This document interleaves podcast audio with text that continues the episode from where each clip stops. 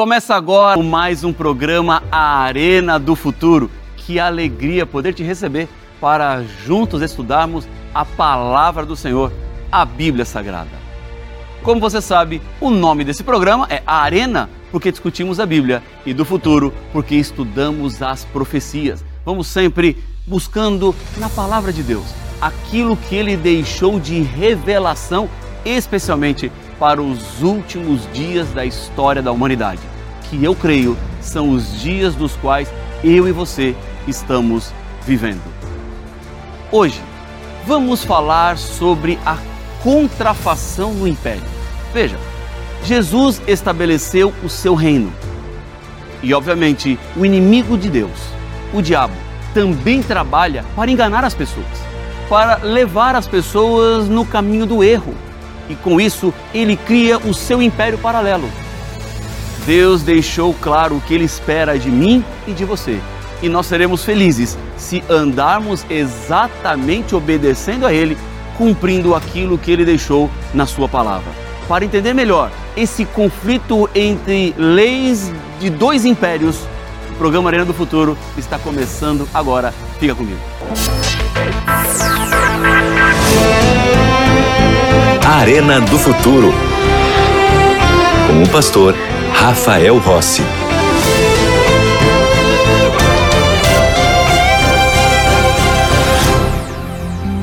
Já estamos de volta com o programa A Arena do Futuro e eu tenho um presente muito especial para você. Você sabe que aqui na Novo Tempo nós temos a melhor e maior escola bíblica do mundo. É o que eu sempre tenho dito aqui nos nossos encontros. Porque em realidade, a Novo Tempo é uma grande escola bíblica que usa rádio, TV e internet para ensinar as pessoas a revelação de Deus. E essa escola bíblica que nós temos aqui, ela tem duas características muito especiais. A primeira é que as matrículas estão sempre abertas. E a segunda é que você não paga mensalidade. Aqui é gratuito. Nós vamos enviar os nossos materiais para que você receba aí na comodidade, no conforto da sua casa. E por que, que a gente não cobra nada aqui? Porque nós temos o apoio dos anjos da esperança. São pessoas que acreditam pregando a palavra do Senhor, chegando até o seu coração e oferecendo esse material gratuitamente para você. Sabe que tem gente que às vezes me encontra e fala assim: Pastor, eu acompanho a Arena do Futuro e, eu vejo que o senhor promove lá o estudo bíblico. Se eu entrar em contato com a Novo Tempo para pedir o estudo bíblico, eu vou ter que dar o número do meu cartão de crédito? Minha resposta é: não. Não vai ter que dar número do cartão de crédito. Ah, pastor, e, e quando eu pedir o estudo bíblico, vai chegar aqui na minha casa, depois vai vir um boleto para eu pagar? Não, também não vai boleto para você pagar. É gratuitamente. Nós vamos enviar para você para que você entenda e compreenda mais sobre a Bíblia.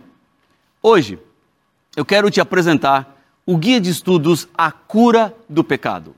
São oito temas baseados na palavra de Deus para que você consiga compreender melhor, principalmente as profecias de Daniel e Apocalipse. Eu tenho a alegria de ser o autor dessa série de estudos bíblicos que foi uma bênção na minha vida quando eu estava escrevendo. E eu tenho certeza que, da mesma forma como Deus me abençoou, Ele vai te abençoar também. Vai ser algo edificante para a sua vida espiritual. Você vai crescer, aprender mais do amor de Deus, porque a palavra de Deus, ela nunca volta vazia. Para corações sinceros, para corações abertos, Deus fala, Deus transforma e Deus muda completamente a sua história. Agora você me pergunta, pastor, como é que eu faço para ser aluno da escola bíblica? Você manda uma mensagem para nós pelo WhatsApp no número 12 98244 0077. Vou repetir: 12 98244 0077. Você pode também ir no nosso site novotempo.com barra escola bíblica. E lá você vai preencher o seu cadastro, vai ser aluno da escola bíblica e vai receber esse material aí, tá bom? Tudo certo? Combinado? Eu estou com a minha Bíblia aqui, espero que você também esteja com a sua Bíblia aí. Porque aqui no programa Arena do Futuro, tudo começa na palavra. Uma das mais tristes constatações da história é que os maiores conflitos têm como base a religião.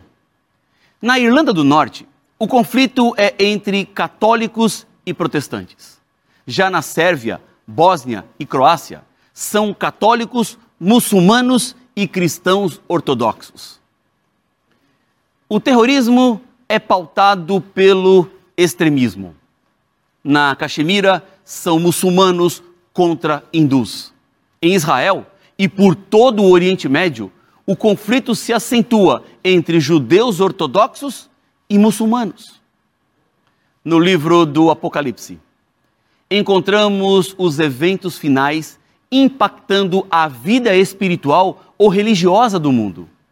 João viu que a batalha final será pelo controle global e será uma luta pela adoração ou lealdade que será travada em torno da religião. Haverá, nos últimos dias, uma união de três poderes globais.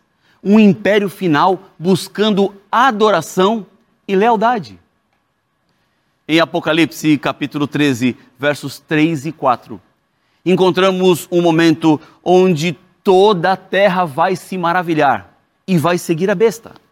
E vão adorar o dragão, porque esse dragão, ele dará autoridade para essa besta. Veja, este é um conflito que envolve adoração. Infelizmente, quando olhamos o mundo à nossa volta e as profecias bíblicas, entendemos que a maioria adorará ou dará sua lealdade e fidelidade a Satanás. E sabe qual será o resultado disso? Destruição. E é por isso que Deus envia suas mensagens finais para ajudar e alertar os seres humanos do perigo que todos estamos correndo. Se o conflito final envolve adoração, Deus tem uma advertência para os seres humanos no momento final da história. E nós seremos sábios se ouvirmos aquilo que Deus está nos dizendo. Vamos comigo a Apocalipse capítulo 14, versículo 7. Aqui nós encontramos as famosas três mensagens angélicas e nós vamos ler a primeira mensagem angélica no versículo 7, quando o anjo está dizendo em grande voz o seguinte: Temei a Deus e dá-lhe glória, pois é chegada a hora do seu juízo, e adorai aquele que fez o céu e a terra e o mar e as fontes das águas o convite do anjo é: adore a Deus, porque Ele é o Criador. Esta é a mensagem que Deus tem para todo mundo que está à beira do fim, como nós reconhecemos. Existem duas teorias opostas falando sobre a criação do mundo. Uma é a teoria da evolução que ensina que ao longo de longas eras, tudo veio à existência pelo tempo e pelo acaso. Já a segunda é a teoria da criação da Bíblia, que declara que Deus criou o mundo em seis dias. Diz a Bíblia que ele fez o céu, a terra, o mar e tudo que existe no período de uma semana. Onde é que está isso, pastor? Êxodo capítulo 20, versículo 11. Paulo escreveu em Colossenses 1,16 que por Jesus todas as coisas foram criadas, nos céus, sobre a terra, as visíveis, as invisíveis, sejam tronos, sejam soberanias, quer principados, quer potestades, tudo veio por meio de Jesus e para Jesus. Então, a Bíblia deixa bem claro que eu e você temos uma origem nobre, nós saímos das mãos de Deus. Há cientistas e matemáticos evolucionistas respeitados que estão desafiando a evolução de Darwin nos nossos dias. Porque existe a compreensão de que a crença leva ao comportamento e depois às ações. O propósito de Darwin era que, na sua crença, algumas raças eram inferiores a outras. Isto é percebido claramente no título de seu livro A Origem das Espécies por meio da seleção natural ou a preservação das raças favorecidas na luta pela vida. O vencedor do Prêmio Nobel, Alexander Solzhenitsyn, ao expor as razões de tantas mortes na Rússia sobre o comunismo, afirmou assim: Se hoje me pedissem para formular da forma mais concisa possível a causa principal da revolução ruinosa que engoliu cerca de 60 milhões do nosso povo, povo russo, não poderia dizer com mais precisão do que repetir: os homens se esqueceram de Deus. E por isso é que tudo aconteceu. Infelizmente, mesmo nos países do Ocidente, a aceitação e a crença da teoria da evolução de Darwin tem impactado lenta e silenciosamente mas, sem dúvida, seguramente toda a sociedade, deixando um legado trágico. Na sua forma mais pura, a evolução não tem lugar para um Deus criador e amoroso. Se não há Deus, não há leis morais. A sociedade vai acabar decidindo o que é certo ou o que é errado. Se não há Deus, isso significa que estamos sozinhos. Quando pessoas falham com você, não há nada e ninguém a quem recorrer. E assim, o medo e a solidão só estão aumentando. Se não há Deus, então não há nenhum significado, nenhum propósito na vida. Não há esperança futura, não há destino glorioso. E estamos aqui simplesmente nos movendo, existindo, porque somos um acidente, um produto do acaso e do tempo. Eu não consigo crer na evolução. Eu não consigo crer que nós viemos do nada. Eu não consigo crer que simplesmente aconteceu uma explosão cósmica no passado e todos nós estamos aqui. Eu gosto de crer na Bíblia. Me faz bem, acalma o meu coração. E eu tenho certeza que aquilo que está na Bíblia é a verdade. É a mensagem de Deus. Você saiu das mãos dele. Ele te ama. Ele se importa com você. Sabe o que você está passando. Deixa eu te dizer uma coisa. Talvez você esteja agora pensando em cometer uma loucura. Talvez você está pensando em dar fim na sua própria vida. Por favor, não faça isso. Não faça nada. Você está nesse mundo porque Deus te fez, Ele te planejou e Ele tem um propósito para você. Quando você se entrega nas mãos dele, Deus transforma a sua vida e Ele quer fazer isso agora em você.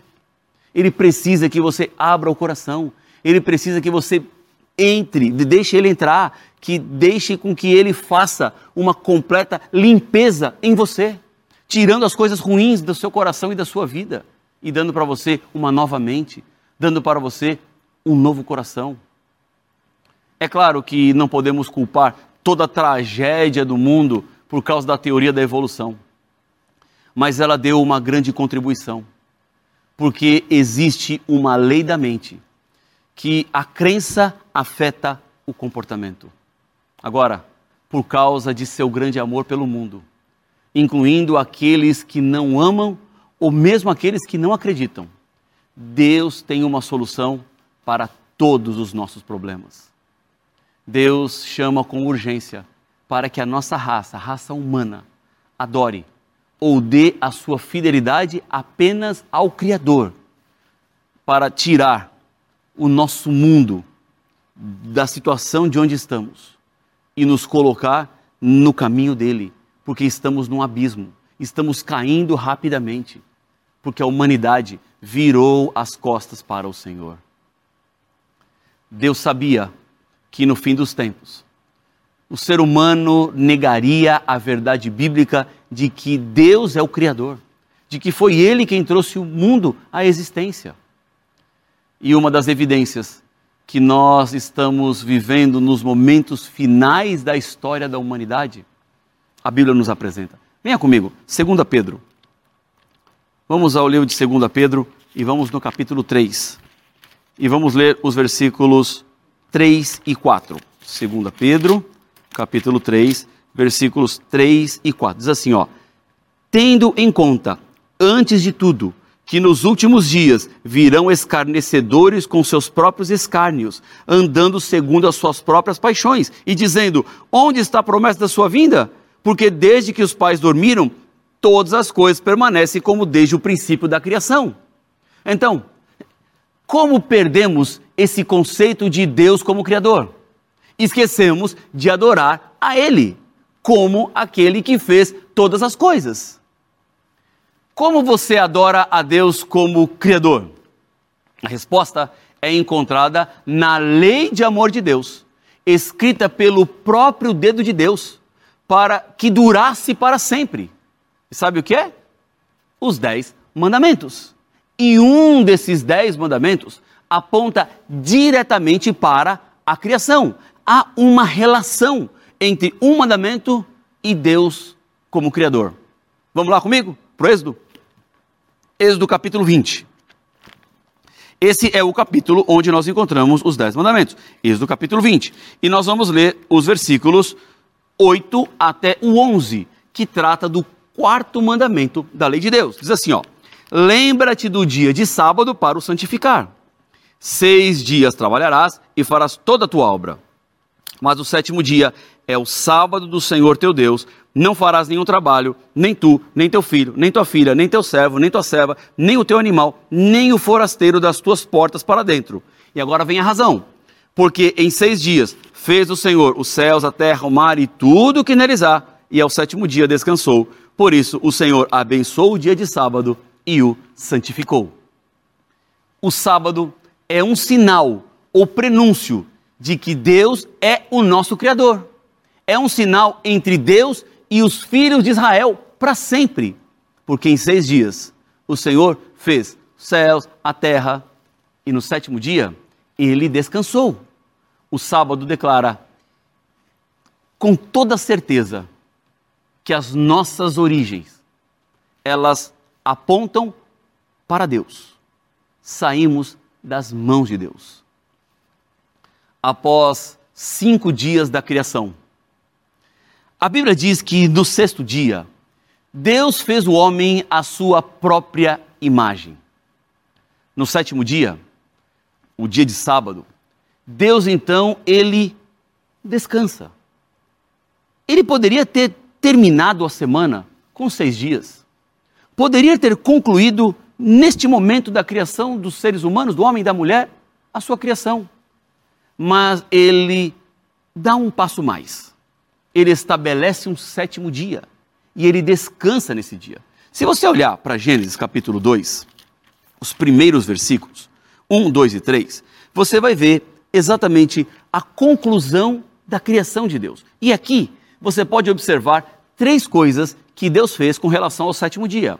Primeiro, Deus abençoou, significa que ele fez esse dia para nossa alegria e felicidade. Segundo, Deus santificou esse dia, ou seja, separou o sábado dos outros seis dias da semana. E três, Deus descansou nele, que é o significado da palavra sábado, descanso. Seu descanso sobre esse dia tornou o sábado santo. Deus, no quarto mandamento, nos diz: lembre-se do dia de sábado para o santificar. Por que Deus começa com a palavra lembre-se? Tragicamente, o ser humano se esqueceu do sábado. E a consequência, agora, é a teoria da evolução. E, infelizmente, a maioria dos cristãos parecem acreditar em alguma forma de origens evolucionárias para o ser humano e para todo esse mundo. O sábado nunca foi instituído apenas para os judeus, como alguns pensam. Foi dado para toda a humanidade, porque Jesus criou eu e criou você. Não criou apenas os judeus, criou toda a humanidade. Então, o sábado nos recorda de que ele é o Criador. Por isso, Jesus disse que o sábado foi estabelecido por causa do ser humano e não o ser humano por causa do sábado. Observe que a palavra ser humano é mencionada duas vezes. A palavra grega traduzida aqui é antropos, de onde vem a palavra antropologia, que é o estudo da espécie humana. O sábado foi feito na criação muitos séculos antes de qualquer judeu existir. O sábado traz descanso, porque é um sinal de que Deus é o nosso Criador e você não é um acidente. Você foi feito à imagem de Deus e não à evolução de um macaco. Você é um filho de Deus, valorizado pelo Senhor. Portanto, tenha certeza que você tem valor, porque o Espírito de Deus está sobre ti. O que mais esse sábado representa para o povo de Deus? Vamos a Ezequiel, capítulo 20, versículo 20. Ezequiel, capítulo 20, versículo 20. Tem aqui uma palavra que eu considero muito especial e que nós precisamos considerá-la nesse momento. Diz assim: olha, santificai os meus sábados, pois servirão de sinal entre mim e vós, para que saibais que eu sou o Senhor, vosso Deus. Sabe qual é a palavra que me chama a atenção aqui? Sinal. Porque o sábado é um sinal de que Deus cuida de nós. Como o texto de Ezequiel 20:20 20 mostra essa realidade, nós temos que voltar um pouco no tempo, até os dias em que o povo de Israel estava peregrinando no deserto e ficou lá por 40 anos antes de entrar na Canaã. Israel estava com fome. E naquele momento de peregrinação, não tinham alimentos suficientes no deserto. Deus então enviou o maná, também chamado de pão do céu.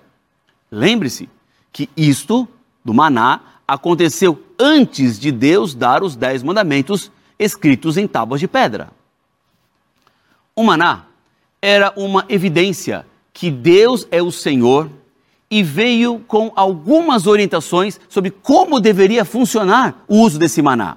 Primeiro, não deveria ser guardado para o outro dia, porque amanheceria cheio de larvas. Segundo, no sexto dia, o povo deveria juntar o dobro e preparar o alimento para o dia de sábado. Isso você pode encontrar em Êxodo 16, versículo 5. O sexto dia então ficou conhecido como o dia da preparação em Israel. Uma dúvida surge: como que uma larva distingue o sexto do sétimo dia? Não distingue. A cada dois dias, os restos de comida continham larvas, exceto no sábado. Sabe o que é isso? Um milagre. O Criador é nosso provedor. Ele se preocupa conosco e com todas as nossas necessidades. É assim que sabemos que Ele é o Senhor nosso Deus. Alguns israelitas pensaram: um dia é tão bom quanto o outro. E então saíram no sábado para recolher o maná. Mas não tinha maná. Deus estava zangado com eles por desobedecerem aos seus mandamentos revelou isso falta de confiança. Não sofreremos perdas por seguir a ordem de Deus de parar de trabalhar em seu sábado, porque Ele cuidará de todas as nossas necessidades. O sábado é um sinal de que Deus cuida de nós. Você não foi deixado para lutar sozinho na vida. Quando todos os outros te decepcionam, você pode continuar confiando em Deus. Você não precisa desistir, porque Deus está do seu lado. Todos os sábados somos lembrados de que Ele sempre está ao meu lado, do seu lado, para te ajudar. Mesmo depois da morte de Jesus. Em Lucas, no capítulo 23, já no finalzinho do capítulo, nós encontramos que os discípulos guardaram o sábado. Porque na Bíblia, o sábado é guardado de Gênesis a Apocalipse. No livro do Apocalipse, nós encontramos João dizendo que se achou em espírito no dia do Senhor.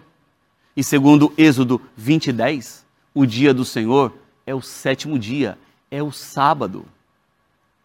Três vezes, os escritores dos evangelhos registraram Jesus dizendo a mesma coisa, em Mateus 12, 8, em Marcos 2, 28, em Lucas 6, 5. Ele é o Senhor do sábado. Não é apenas a Bíblia que nos mostra que o sábado é o dia de Deus.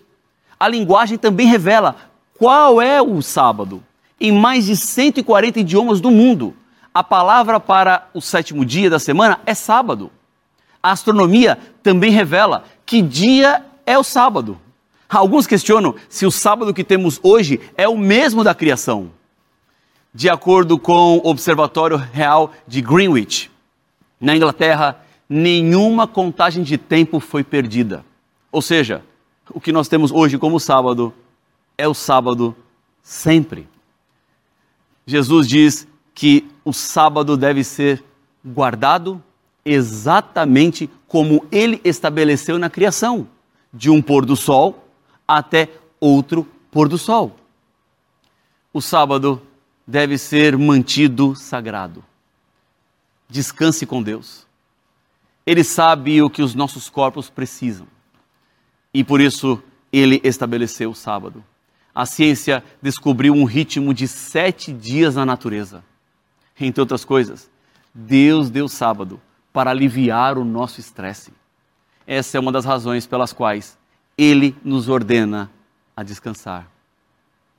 Esse dia separado é um dia para você ir à igreja, para você ajudar os necessitados, para você fazer o bem. O sábado deve ser guardado como um sinal de fidelidade, lealdade e compromisso com Deus, porque o imperador do último império, o imperador eterno, nos criou a sua imagem, cuida de nós e de todas as nossas necessidades e faz com que eu e você sejamos feitos novas pessoas, porque ele nos redimiu por causa da sua morte. Um menino fez um barco à vela. Ele adorava a sua criação, que flutuava pelo rio, e com horas ele ficava brincando com um barbante amarrado na mão. Um dia, uma forte rajada de vento soprou a vela, puxou a corda da sua mão e a brisa levou aquele barquinho rio abaixo. O menino estava com o coração partido e alguns dias depois estava numa loja e viu aquele barquinho sendo vendido em uma das, das vitrines da loja. Rapidamente ele correu e disse: Senhor, esse barquinho é meu, eu posso pegá-lo de volta? E o proprietário disse: Não, não, não, alguém trouxe aqui, vendeu para mim e eu comprei, e agora, se você quiser, terá que pagar. O menino enfiou a mão no bolso, tirou algumas moedas e conseguiu dinheiro e comprou aquele barco. O menino saiu e desapontado por ter, ter que comprar o barco, mas ele olhou para aquele barco e disse: Esse barco é meu duas vezes. Primeiro, porque eu fiz, e segundo, porque eu comprei. O mesmo acontece com você. Jesus te fez e ele te comprou. Quer você dizer: Senhor, eu aceito a sua salvação? Ora comigo, Pai eu entrego nesse momento cada pessoa que está acompanhando a Arena do Futuro nas tuas mãos. Manifesta a tua glória, a tua graça e ajuda-nos a entregarmos tudo em tuas mãos. É o que eu lhe peço em nome de Jesus. Amém.